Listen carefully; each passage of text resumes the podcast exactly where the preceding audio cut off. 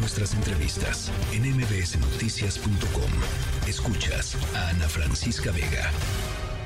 La mm, eh, comisionada nacional de, búsqueda de personas desaparecidas, Carla Quintana, ayer eh, anunció su renuncia con carácter de irrevocable. Habló de que la coyuntura eh, los contextos actuales en los que se estaba dando o estaba tratando de hacer su trabajo Em, pues simplemente la, forzaron, la obligaron a tomar esta decisión, ya decía yo, de carácter irrevocable y con efectos inmediatos.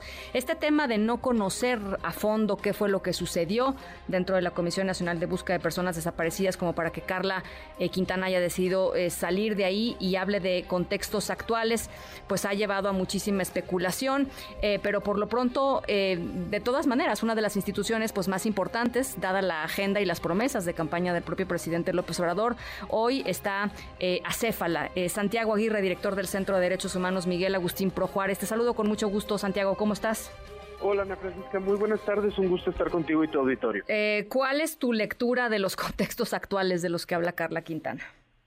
Bueno, eh, yo empezaría diciendo que hay que lamentar la renuncia de la doctora Quintana. Ella con su equipo, y hay que decirlo, con el apoyo del subsecretario Encinas, venían haciendo un trabajo importante para poner de pie a la Comisión Nacional de Búsqueda, que antes era virtualmente inexistente.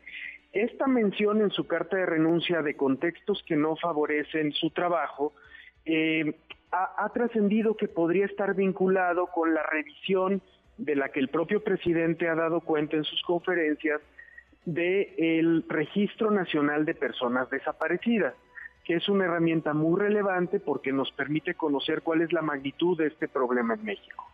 Eh, seguramente el registro requiere revisiones, Ana Francisca. Eh, eh, es, hay cuestiones técnicas que deberían precisarse, pero que se esté haciendo una revisión en contexto ya electoral. Sí. Y por lo que sabemos que lo estén haciendo instituciones que no están especializadas en la materia, como la Secretaría de Bienestar, eh, digamos, porque nosotros en el PRO hemos escuchado relatos de familiares que son visitados por servidores de la nación que con pocas herramientas victimales les preguntan si ya apareció su hijo.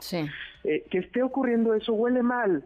Y, y, y, es eh, factible especular que esa es la razón detrás de, esta renuncia. Ojalá que esa eh, eh, eventual manipulación del registro de personas desaparecidas no se materialice, que esta renuncia cumpla con la función de llamar a una alerta para que no ocurra que los servidores públicos responsables con su trabajo que quedan en la Secretaría de Gobernación no caminen hacia esa dirección.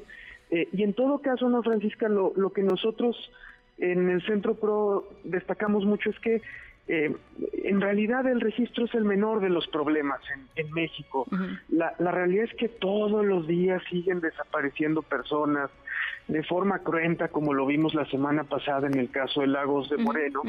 y, y, esa es la realidad que haríamos mejor en reconocer para empezar a intentar cambiarla, que estar en estas disputas de si hay más desaparecidos en este sexenio que en los previos, eh, eh, si la institución cambia o no cambia, en fin cosas que nos distraen de lo principal, que es el, dolor en tantas familias, porque detrás de cada desaparecido pues hay una familia deshecha que les extraña, ¿no? Sí, eh, lo, que lo que es curioso de esta, esta, este tema de la revictimización de la que hablas, eh, Santiago, de, de, gente visitando, digamos, funcionarios públicos visitando a las familias que están registradas como que tienen una persona desaparecida, a mí me pareció muy brutal eh, estos recuentos que, he leído en los últimos días de personas que recibieron la visita de algún funcionario público, como tú dices, con muy poca preparación para hacerlo, diciéndoles que su familiar desaparecido había sido vacunado por ejemplo, ¿no? Contra el COVID-19.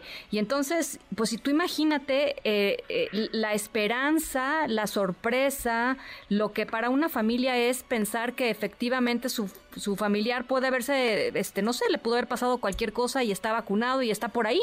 Eh, es, es brutal, Santiago, no es cosa menor, quiero decir.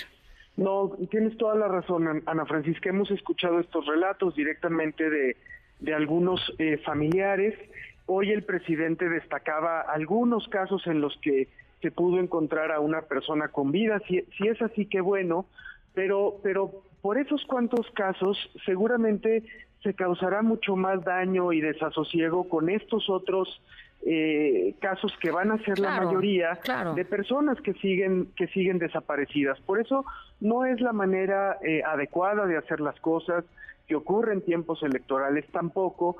Y, y en todo caso, nosotros lo que decimos mucho también, Ana Francisca, es supongamos que se hace la revisión y, y de cientos, 110 mil personas desaparecidas, la cifra desciende a 105 mil. Pues de todas maneras es una tragedia inmensa la que vive este país.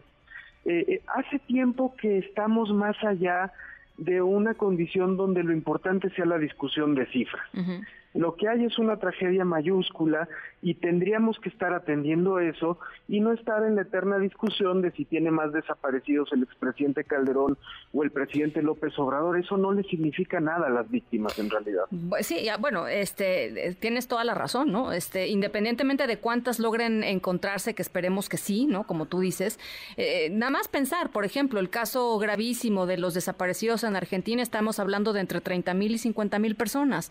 Eh, en México, pues estamos en la cifra de los de alrededor de los 100 mil. No sé cuántos puedan eh, encontrarse o puedan estar duplicados en este en este padrón y en este censo, pero de todas maneras, este, pues, pues no, no estamos hablando de, de chocolates, no, no estamos hablando de, de, cosas, de, objetos, de, cosas intercambiables. Son son seres humanos y son familias. Eh, eh, y sí me parece pues muy desafortunado también eh, que, así lo que así lo planteen digamos varios actores políticos porque no nada más es el presidente eh, Santiago no están ahí los gobernadores y todo el mundo le anda regateando a los desaparecidos ¿Cómo no? Tuvimos hace unos días un evento muy desafortunado en el estado de Querétaro donde la policía arremetió contra madres buscadoras.